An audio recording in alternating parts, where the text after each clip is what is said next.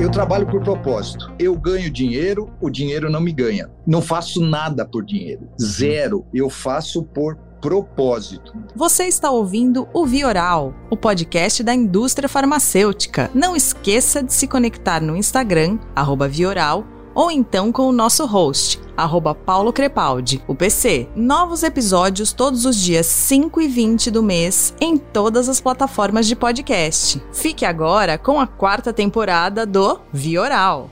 Olá, ouvintes do Vioral, sejam bem-vindos a mais um episódio. Hoje eu trouxe o convidado Wilson Borges para contar um pouquinho pra gente sobre futebol, indústria farmacêutica e educação médica continuada. Wilson, seja bem-vindo. Obrigado, Paulo. Bom dia, bom dia a todos. Prazer grande estar podendo aqui participar com você e compartilhar um pouco, né, da minha história, da minha vida no segmento farmacêutico, né? Esse ano eu tô completando 40 anos na indústria farmacêutica, então nada mais apropriado de aproveitar esse momento para fazer uma revisão desses 40 anos. Exatamente. E é isso que eu quero fazer, que você conte um pouquinho essa sua história, porque você é o único convidado que tem uma página no terceiro tempo do Milton Neves. Para quem não conhece, o Milton Neves tem uma página que chama Que Fim Levou, que ele conta a história de jogadores de futebol e que fim levou esses jogadores de futebol. E o Wilson Borges tem uma página dedicada lá para ele, porque eu vou puxar aqui meu saco um pouquinho, mas o Wilson começou no melhor clube de todos, que foi o meu São Paulo, e provavelmente é por isso que ele tem essa carreira de sucesso aí, né, Wilson? Mas deixa eu começar. Muita gente sabe dessa sua história de jogador de futebol, mas eu acho que eu tenho uma pergunta aqui para começar esse nosso bate-papo, Wilson. Você é melhor jogador ou melhor executivo? Olha, sem dúvida alguma, o melhor executivo. eu, eu costumo dizer que eu fui um jogador mediano que teve um relativo sucesso porque sempre foi muito aplicado. E assim, o futebol, ele tem um funil muito apertado. Você tem estudos que mostram que de cada 3 mil garotos que tentam ser jogador de futebol profissional, em torno de dois, um ou dois é que chegam efetivamente lá. E, na verdade, hoje, já fazendo uma reflexão, eu entendo que não é só a técnica, né? não é só o condicionamento físico, é o condicionamento mental que faz com que você, num ambiente tão adverso como é o futebol, né, e tão competitivo, para que vocês saibam, para cada jogador, para cada posição, você tem no mínimo três jogadores, então existe uma competição muito grande, diária, e que algumas pessoas, embora sejam extremamente habilidosas, não têm capacidade para gerenciar. Né? Então, acho que eu tinha essa força mental para poder superar a minha técnica, que não era das melhores, mas conseguir passar nesse funil e jogar futebol profissional por 14 anos. E Wilson, só para quem não te conhece, você é paulistano, nasceu em São Paulo, era o sonho do seu pai que você fosse jogador de futebol, era o seu sonho. Porque assim, ser jogador de futebol no Brasil é o sonho de muita gente, de meninos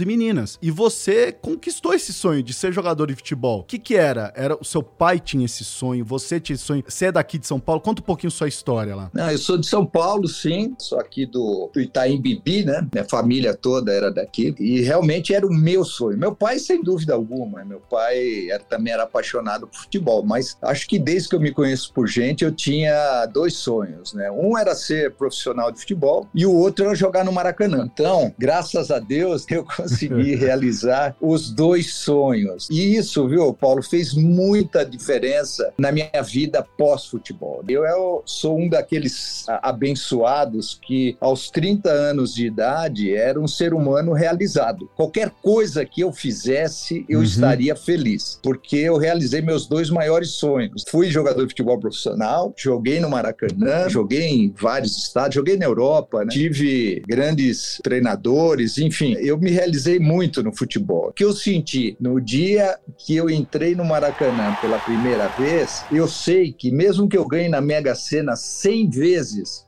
eu nunca mais vou sentir. Acho que isso é, é, o grande diferencial. Já que você falou de sentir isso, que sentimento é esse? É pra gente que não tem ideia e só imagina, né? Um sentimento que é realização, é um sentimento de orgulho. Que sentimento que é esse, Wilson? Eu acho que, assim, é um sentimento de realização, de sonho realizado, né? que nem todo mundo consegue. Um sonho que você... Eu, assim, eu durante os anos que eu joguei futebol, eu comecei a jogar com 14 anos, e isso é muito interessante, porque eu sou de uma família muito humilde, humilde, como a grande maioria dos jogadores de futebol. Nasci num fundo de quintal com parteira e luz e lampião. É realidade isso. E eu comecei a jogar futebol aos 14 para 15 anos no São Paulo. Mas antes disso, eu era office boy da Mid Johnson. Então, eu era da indústria farmacêutica como boy. Eu saí da indústria farmacêutica, eu ganhava, sei lá, 50 qualquer coisa, não lembro qual era a moeda da época, para ser office boy, e assinei um contrato com São Paulo para ganhar 100. Então, pô, cara, para mim,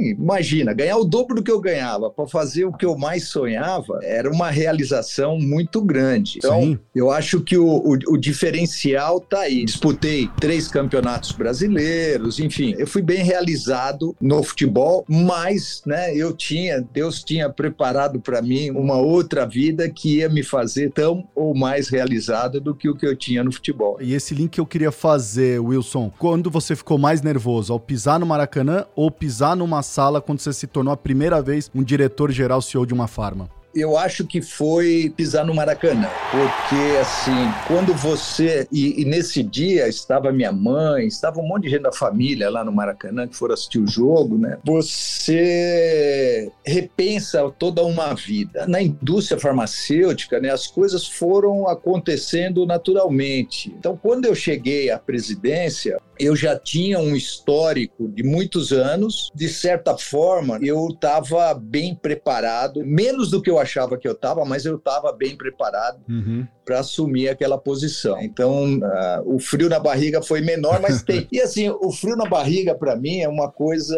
que não pode desaparecer da sua vida. Costumo dizer assim: ó, se não der frio na barriga, não é bom o suficiente. As grandes coisas acontecem quando você toma grandes riscos. Sim. Aqui na indústria, para mim, é a mesma coisa, né? Eu comecei recentemente um, assumir uma nova posição, né? E eu chego aqui todos os dias com essa motivação, com esse frio na barriga, e falar, pô, e hoje fazer isso, fazer aquilo, né? Então acho que o frio na barriga ele tem que ser só mola propulsora. É o que te faz realmente ir além dos seus limites. Ó, só pra gente ter aqui, Wilson, precisa fazer uma listinha. Alguns clubes, né? Então, São Paulo, Palmeiras, você falou Europa, foi pra Grécia no Panathinaikos, né? Tem uma série de clubes que o Wilson jogou. Agora, faz a listinha das indústrias farmacêuticas que você trabalhou também, Wilson. Eu faço 40 anos esse ano de indústria farmacêutica, em dezembro, janeiro, e a maior parte da minha carreira foi Pfizer, 21 anos na Pfizer. Em dois períodos, eu fiquei 15 anos direto, depois saí, fui para Roche, Fiquei mais três anos e meio na Rocha, a Pfizer me levou de volta, fiquei mais cinco anos e depois Medley também duas vezes, uma como diretor comercial e mais recentemente como CEO. Zambon, que eu fui presidente do Brasil e da América Latina por cinco anos, e Natulab como presidente uhum. também, cinco anos. Então, e eu costumo dizer que eu, eu fui muito afortunado, porque eu tive a possibilidade de trabalhar em várias culturas. Fui criado na cultura americana, fui para a cultura suíça, depois tive na cultura nacional, tive na cultura francesa, italiana, e isso me deu oportunidade de conhecer muita coisa positiva de cada uma das culturas e, acima de tudo, me fez entender que cultura é uma coisa que não se muda. A cultura de uma empresa é muito difícil de ser mudada. Você tem é que encontrar uma forma de entender, se adaptar sem perder sua essência. Então, assim, essa minha transição em diferentes culturas foi uma das coisas mais positivas que aconteceu na minha carreira. Agora, isso que eu fico curioso é que por ser jogador de futebol, a história que a gente conhece é que o cara se dedica ao esporte e não tem tempo de estudo. Tem uma hora que você tem que decidir, ou você é atleta profissional, em que momento ou quem te falou assim, vai se formar, vai fazer uma faculdade, foi coisa sua, quem que te falou, foi algum técnico que te falou, porque você jogou com técnico, eu sei que você jogou com alguns técnicos foram cascão, essa coisa de pai, formar família, você jogou com um cara que eu acho que é o precursor desse negócio de formar família, que é o Brandão, né? Brandão. O Oswaldo Brandão, eu me lembro das histórias, ele tinha muito isso, né? De ser o pai paizão. Ele era muito mais motivacional do que estratégico, né? Sem dúvida. E eu acredito que foi ele que te levou pro Palmeiras, porque foi ele, ele, foi campeão paulista pelo São Paulo em 70, né? Acho, acho que é isso. E depois isso. ele foi campeão paulista pelo Palmeiras na sequência. Exatamente. E ele tirou muito clube da fila, né? O, o, Brandão. Foi ele que te incentivou Onde que entrou o estudo nessa história? Então, eu faço uma palestra, né, que conta essa minha transição, né, da vida de atleta para a vida profissional. Eu procuro passar sempre uma mensagem é muito positiva em relação a isso, né? As pessoas têm um monte de dogmas de que ah, eu já tô velho para isso, não dá mais para aquilo. Então assim, eu cheguei na indústria farmacêutica aos 30 anos, sendo que a única coisa que eu tinha feito antes desses 30 anos era jogar futebol. Eu não tinha curso superior, eu não falava inglês. Enfim, é, quando me perguntavam o que você sabe fazer, eu falava gol. Né?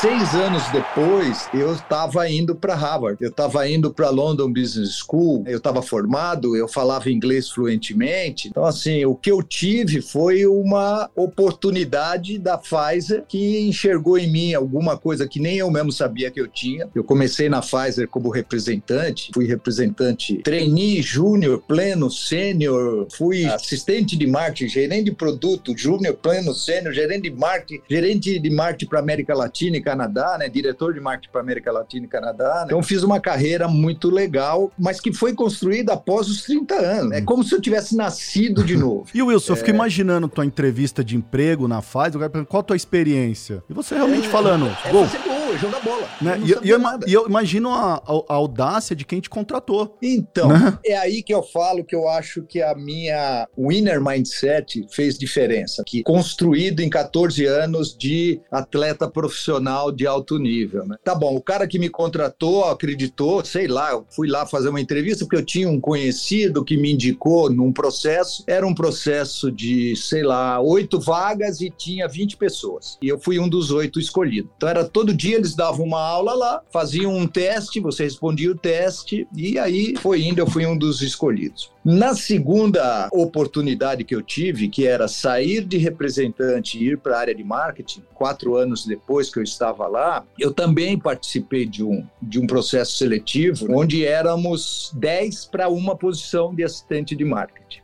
E uma das coisas que caiu nesse teste era um teste de inglês. Eu não falava uma palavra de inglês, nada. O que que eu fiz? Eu falei, pô, eu não vou deixar isso aqui em branco. Eu vou responder. Li o texto em inglês, não tinha a menor ideia, mas imaginei algo e botei no papel. Passado o tempo, eu fui o cara escolhido, o melhor entre os dez, inclusive o meu próprio chefe, que era o meu GD, participou do processo. E eu perguntei para o diretor de marketing, falei, cara, tá bom, legal, tô super feliz, né? Fui o cara escolhido, mas eu não falo inglês. Como é que foi minha participação? Ele falou, não, aquilo não era um teste de inglês, era um teste de criatividade. Então foi a minha atitude sempre que fez a diferença. O que, que eu levei do futebol para o mundo corporativo? Essa coisa de não acomodação, de treinar muito. Não importa se você é o Messi ou Neymar, quem quer que seja. Você tem que treinar muito todo dia. Não tem essa coisa, ah, mas o mês passado eu fiz 120% da cota. O mês passado é história, é outro mês, você tem que fazer outro resultado. Então, essas coisas coisas da mente de vencer, da obsessão. Eu falo que eu sou obcecado por entregar resultado. Foi sempre meu guia na indústria. Como eu era um cara realizado, isso é importante, uhum. sabe? Nunca pensei em quanto eu ia ganhar, se eu ia ter promoção, nada. Eu queria ser o primeiro. Quanto é para fazer? 110? Eu quero fazer 130. Então, assim, a minha vida na indústria farmacêutica, ela foi uma vida de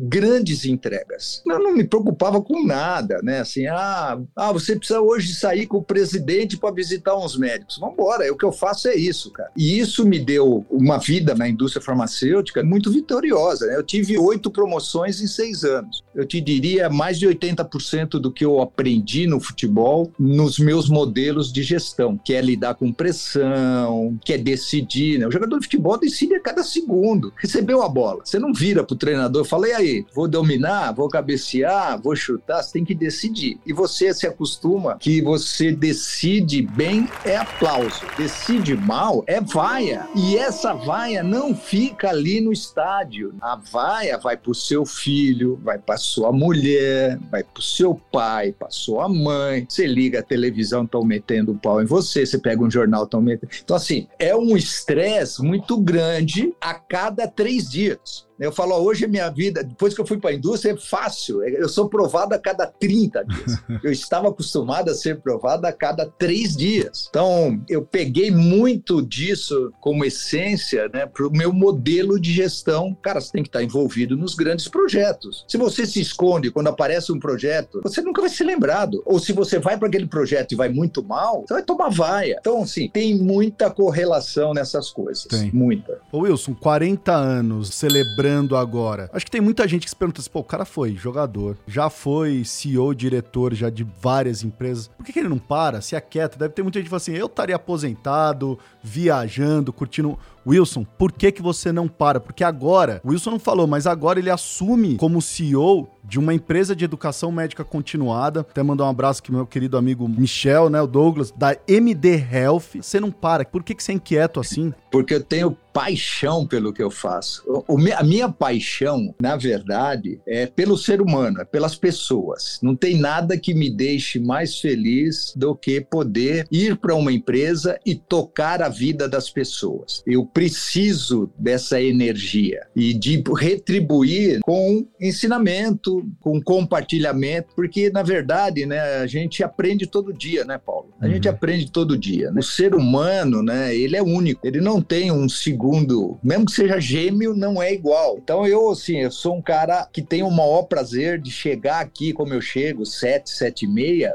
sou eu que abro o escritório. Né? Porque, assim, é sempre uma sensação muito positiva, de contribuição e de desafio. Eu sou um cara movido a desafios. Eu aprendi aos 17 anos com um cara que você acabou de citar aí, que é o Oswaldo Brandão, uma coisa que eu tomei para minha vida e uso até hoje, e é o encerramento das minhas palestras. Eu trabalho por propósito. Eu ganho dinheiro, o dinheiro não me ganha. Não faço nada por dinheiro. Uhum. Zero. Eu faço por propósito. Cada empresa que eu entro, eu tenho um propósito de fazer aquela empresa ser reconhecida, fazer aquela empresa ser grande e fazer os profissionais que vivem naquela empresa serem felizes e crescerem junto com ela. Uhum. Então, parar, eu consegui ficar dois meses. Eu vinha há muitos anos falando para minha mulher: não, vou aposentar, vou aposentar. Aí, o ano passado, eu decidi aposentar. Parei em dezembro. Em fevereiro, eu estava trabalhando de novo.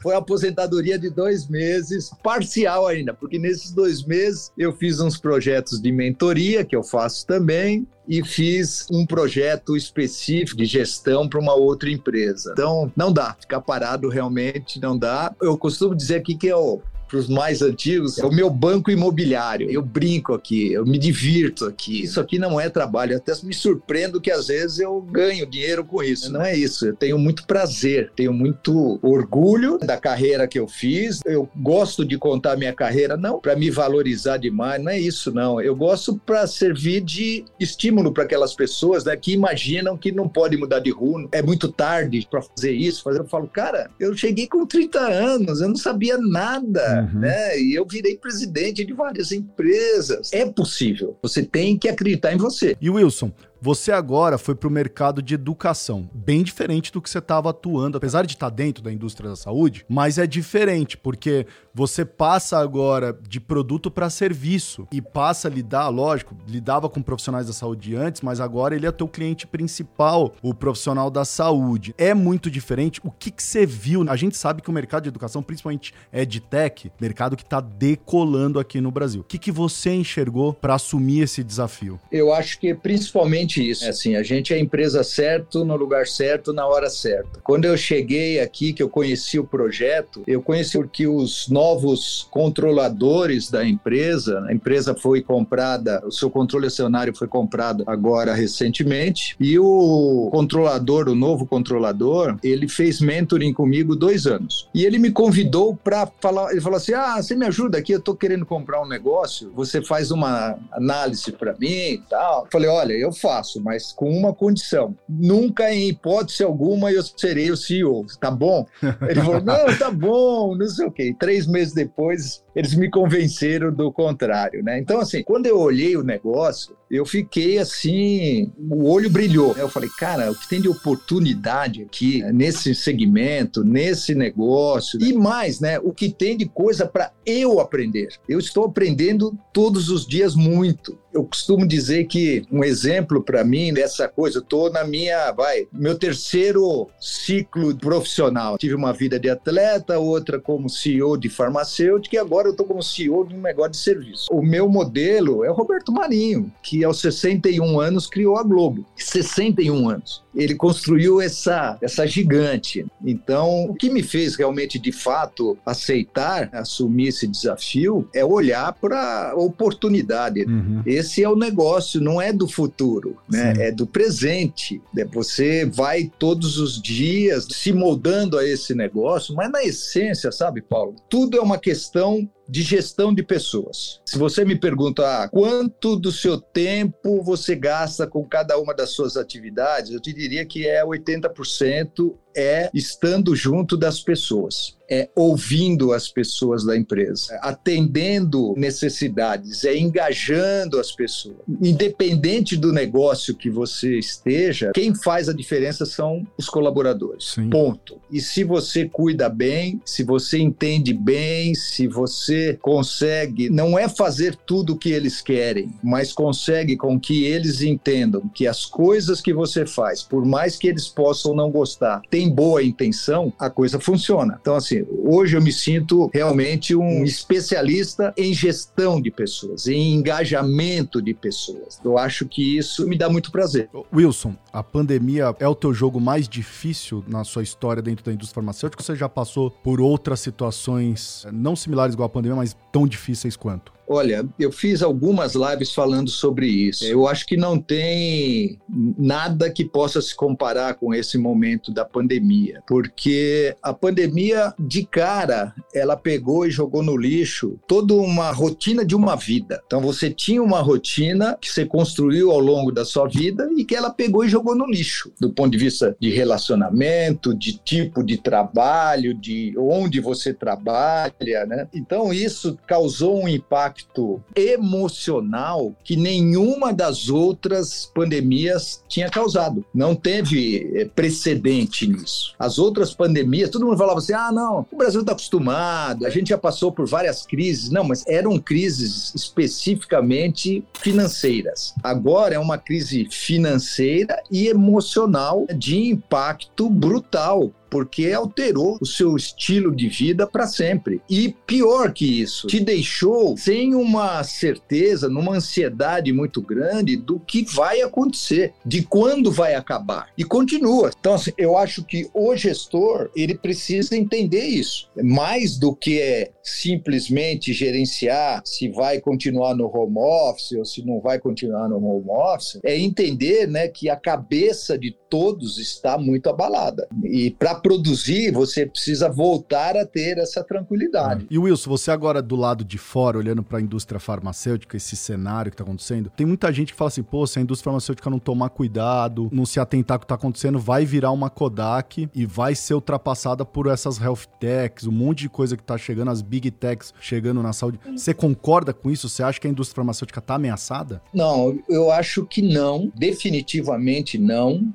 porque o core business da indústria farmacêutica é pesquisar e desenvolver novas drogas. Esse expertise é muito difícil de ser copiado por outro segmento. Ela tem esse expertise e cada vez mais esse desenvolvimento de produtos fica complexo, fica caro. Nas grandes empresas hoje que estão focadas aí em oncologia, que estão focadas em hematologia, que estão focadas em produtos de alta complexidade, o investimento delas é de 6 6 bilhões por ano em pesquisa e desenvolvimento. Se você pegar aí as multinacionais, o negócio de primary care já não é o, o grande negócio deles. Está basicamente na mão das nacionais. Eles estão cada vez mais nichando no mercado de alta complexidade. Mas a indústria continua tendo um papel preponderante na vida das pessoas sem dúvida alguma. Hoje você não quer só viver mais, né? Você quer viver mais com mais qualidade de vida. Então, essa é uma parte que a indústria tem participação efetiva. Agora, Wilson, 40 anos dá para falar que você teve um, feeling, um insight. O que, você viu nessa área de educação? O que você tá vislumbrando aí? Conta um pouquinho pra gente aí, dá um spoiler pra gente o que, que o Wilson Borges está é. enxergando que ninguém enxergou. Os novos acionistas enxergaram.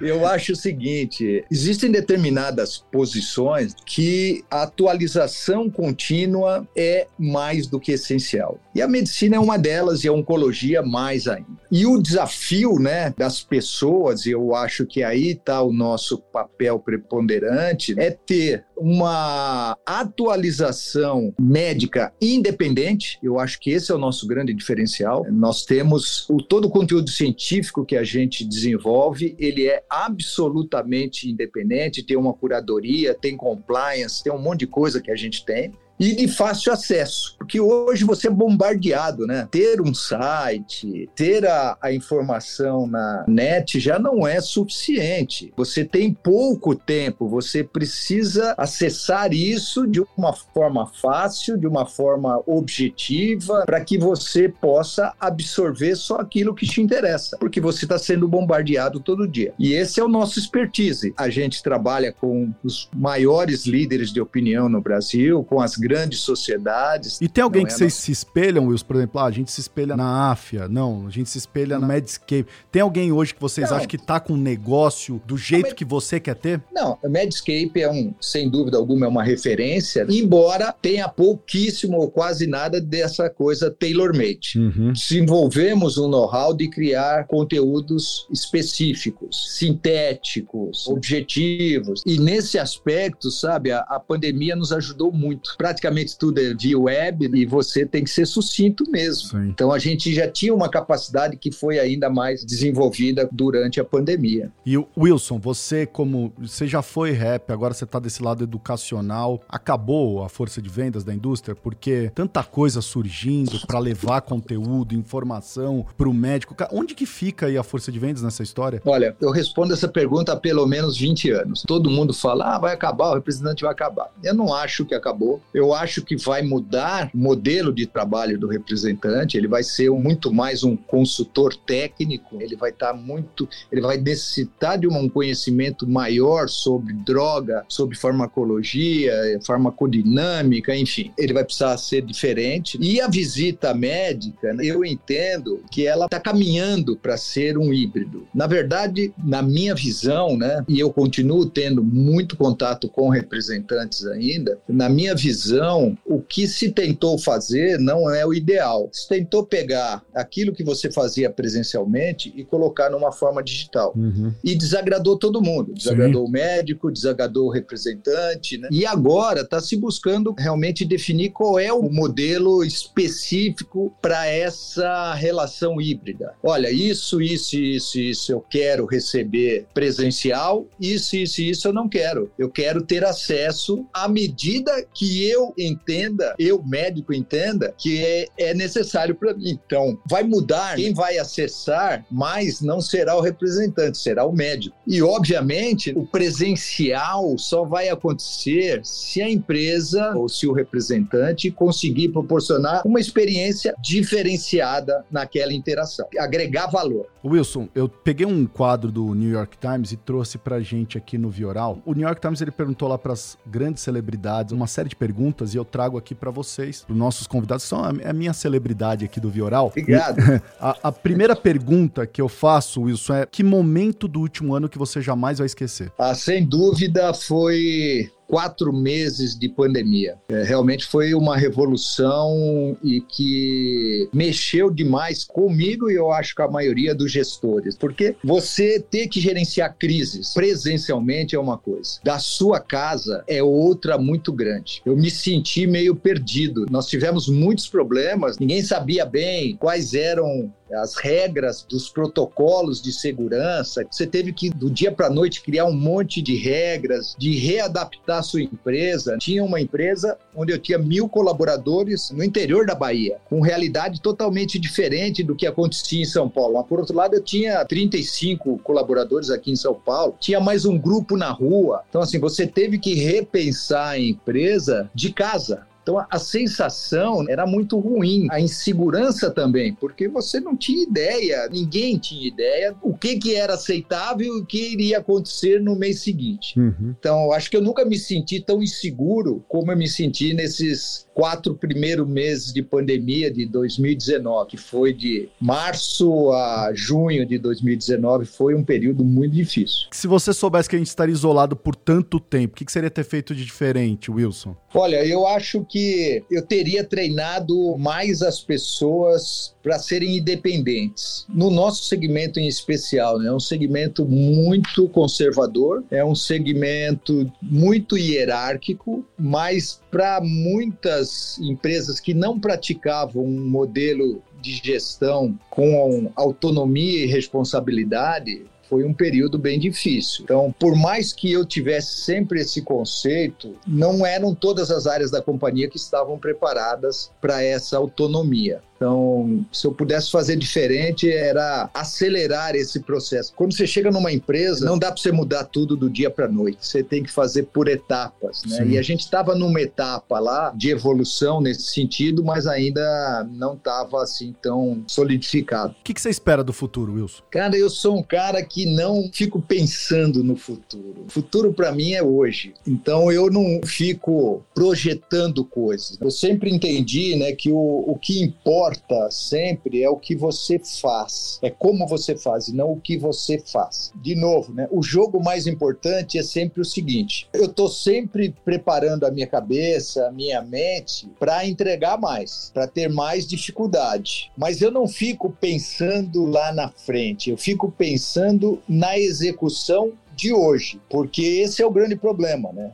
Não adianta você ter planos de cinco anos, planos se você no hoje não está executando bem, né? Você uhum. não pode perder o foco. CEO, eu tenho uma responsabilidade de olhar o futuro e projetar, fazer um planejamento estratégico para frente, mas eu não perco nunca o foco no hoje. Eu acho que o hoje é que bem feito é que te leva para algum lugar. Mas eu acho sim que a gente vai, as empresas estão mudando para criar. Eu acho que o colaborador mudou demais nesse período da pandemia, não tenho dúvida, né? Cada vez mais ele quer algo que seja bom para a vida profissional, mas também para a vida pessoal dele. Então, gestão das pessoas vai mudar, está mudando muito, né? As pessoas querem trabalhar num local onde ela possa ser ela de verdade. Sem dúvida. E não ser aquilo que agrada o chefe, que agrada é o chefe do chefe, né? Acho que essa é uma grande mudança que os gestores vão ter que enfrentar, né, nesse pós-pandemia. Eu vejo já exemplos de pessoas que você dá uma promoção, ela fala que não quer, porque eu vou perder qualidade de vida. Eu estou feliz com o que eu ganho, eu estou feliz com o que eu faço. Isso há 10 anos atrás, 15 anos atrás, era uma heresia. Uhum. Você seria demitido. Falar assim, ó, oh, Paulo, você vai ser promovido. Você falar, pô, olha, não quero, obrigado, te obrigado. agradeço tal. Estou feliz, né? É. Então, assim, e a outra coisa, né? Ele tem que enxergar propósito no que ele faz. Ele tem que entender qual é o papel dele naquilo que ele está participando uhum. e o que é que ele ganha se aquilo for bem feito. Sim. E quando eu falo ganha, não é monetariamente falando, sabe? É ganha como ser humano, como experiência de vida, como felicidade. Todas as empresas que eu assumo já há mais de 20 anos, eu sempre chego e digo, olha, só tem duas coisas importantes para um colaborador ficar com a gente muito tempo praticar os nossos valores. Você conhece os nossos valores? Pratique. E a outra é ser feliz. O colaborador que não é feliz, ele de alguma forma, ele não entrega tudo que ele poderia entregar. Então não adianta você como gestor se enganar. Ah, mas eu pago bem, mas não é assim. E agora menos ainda, menos ainda. Eu vejo que assim, tem gente trabalhando em casa que está muito feliz, cara. Com certeza. É o grande Como embate agora, né? Que é o home office versus o office, né? Então, como tem outros que não, eu me dou como exemplo. Eu gosto de estar aqui no escritório, eu gosto Sim. de ter contato com as pessoas, né? Aí você vai falar, ah, mas vai ficar assim? Eu não sei, sinceramente, eu não sei. Se você conversa com gestores, outro dia eu participei de um simpósio aí com presidentes de muitas empresas, convidado pela Anshan, lá de Ribeirão para fazer uma palestra para 20 presidentes da região lá do interior. Você nota que as pessoas entendem de uma certa forma, que o home office está funcionando bem. No momento em que todo mundo está de home office. Uhum. Eu não sei o que vai acontecer a hora que acabar a necessidade de fazer. O home office vai ser opcional. Eu não sei. Sinceramente, para mim ainda é um question mark. Ah, sem dúvida, né? para todo mundo, eu acho. Ao mesmo tempo que você fica mais próximo da família, é muito difícil para sua saúde mental você comer, dormir trabalhar e fazer exercício com criança correndo pela sala e entendeu? Sim. Então, tem gente que vai se adaptar e tem gente que não vai, mas de novo, não sei como vai ser na hora que o mundo deixar de fazer home office oficialmente. O home office passa a ser uma opção. Aí é que o bicho pega. É né? verdade. É, é aí que a gente vai ver a realidade. Agora ainda tem um pouco dessa coisa de dessa coisa meio híbrida, né, Sim. entre o home office e o presencial. Eu não poderia encerrar o nosso bate-papo sem te fazer duas perguntinhas que estão me remoendo aqui. Diga. Primeira perguntinha, depois de 40 anos na indústria farmacêutica, qual que é seu status com o futebol? Você tá tipo Eric Johnson, Renato Gaúcho e Romário fazendo futebol lá em Ipanema ou você nunca mais jogou? Eu jogo. Eu costumo dizer que hoje eu entro em campo e jogo quando deixam. Mas assim, sei lá, faço três, quatro jogos por ano com um, um grupo aí de ex-jogadores, Ademir da Guia, que é meu exemplo, né? O Ademir tem 75 anos, cara, e ele não quer sair nunca. Ele entra em campo e ele quer jogar até o fim, né? Todo mundo reveza e ele não quer. Ele treina pênalti até hoje, é uma coisa incrível. Mas jogo com esse pessoal aí umas quatro vezes por ano. Tenho contatos, assim, alguns vêm aqui, me visitam no escritório, no meu aniversário, normalmente vem aí uns oito, dez, a gente faz aí um, uma comemoração, enfim. Esse é o meu contato. E sou torcedor do, do Timão. É isso que eu ia te... Essa seria a minha segunda pergunta. Qual que é seu time? Mas você já me respondeu e eu tinha certeza. Ninguém é tão perfeito assim. Rapaz, eu falo que eu sou um corintiano, porque eu sou um dos. E, e do trio tem... de ferro foi o único que você não jogou, hein? Então, eu tenho na minha casa a camisa do Corinthians e a do Palmeiras, uma do lado da outra. E eu sou o único corintiano que gosta do Palmeiras. Tenho duas filhas palmeirenses, um genro palmeirense e um São Paulino. Mas, de novo, assim, é, sou apaixonado pelo Corinthians, tenho duas cadeiras lá no estádio, vou praticamente todo, ia todos os jogos, espero voltar a ir, mas eu demorei, sabe, Paulo, assim, um, quase 10 anos para voltar a ser torcedor de futebol. Família toda minha é corintiana uhum. roxa. Eu me lembro do meu primeiro treino no Palmeiras, meu pai estava na arquibancada, caía lágrima do olho dele. né? Eu tive uma relação com o Palmeiras muito boa. Sim, né? sem dúvida. Então, sempre tive muitos amigos. E eu demorei muito a voltar a treinar. Eu ia no estádio assistir qualquer jogo e eu acabava o jogo e ia pro vestiário. Conhecia uhum. todo mundo. Tinha muitos amigos.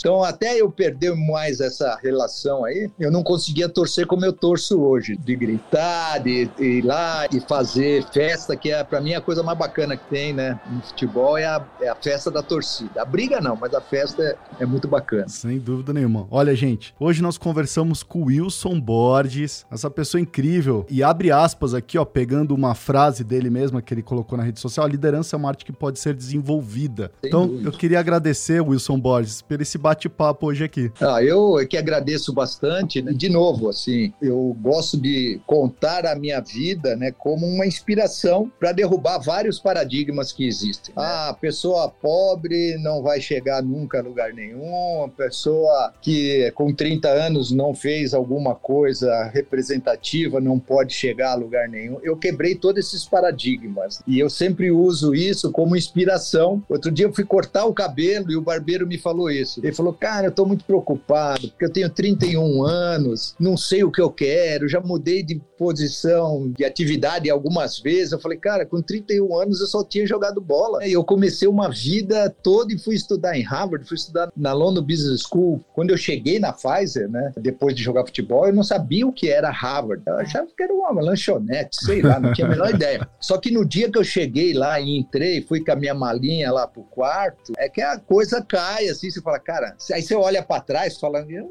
jamais poderia prever que um dia eu estaria dormindo nesse quartinho aqui, estudando nessa mega universidade. Mas sempre digo o seguinte, sabe, Paulo, eu sou muito cristão, Deus foi muito bondoso comigo sempre, sabe, de me colocar nos lugares certos e eu, com essa minha cabeça de sempre querer mais, mas não é um querer mais a qualquer preço, fui conseguindo achar esse caminho na vida. Sem dúvida nenhuma. Olha, gente, esse então foi mais um episódio do Vioral e eu fui.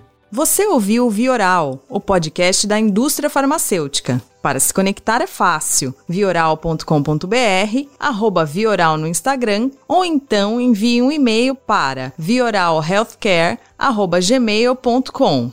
Até a próxima dose oral quinzenal para seus ouvidos.